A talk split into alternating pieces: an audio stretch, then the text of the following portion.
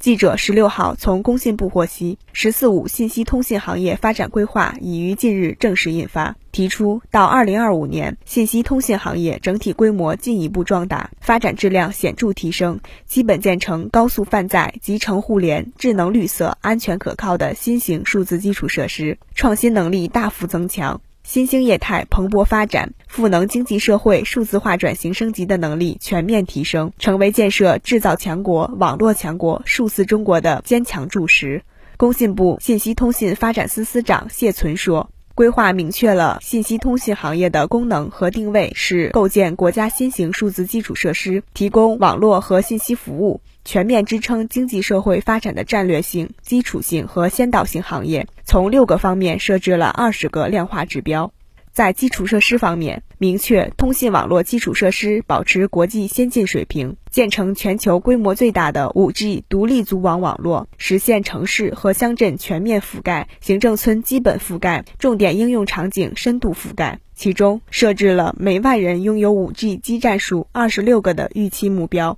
千兆光纤网络实现城乡基本覆盖，数据与算力设施服务能力显著增强，融合基础设施建设实现重点突破。在数字化应用水平方面，明确信息通信技术与经济社会各领域深度融合，互联网新业态新模式蓬勃发展，工业互联网创新应用范围向生产制造和新环节持续延伸。工信部明确，行业治理和用户权益保障能力要实现跃升，新型行业监管体系初步建立。其中，明确用户权益保障能力显著提升，用户个人信息保护力度不断加大。在网络和数据安全保障方面，明确行业关键信息基础设施安全保障体系更加健全，新型数字基础设施融合安全保障能力显著增强，网络数据安全治理能力明显提高。中国信息通信研究院副院长胡坚波说：“规划将创新发展网络安全产业作为重要任务之一，通过开展创新示范应用。”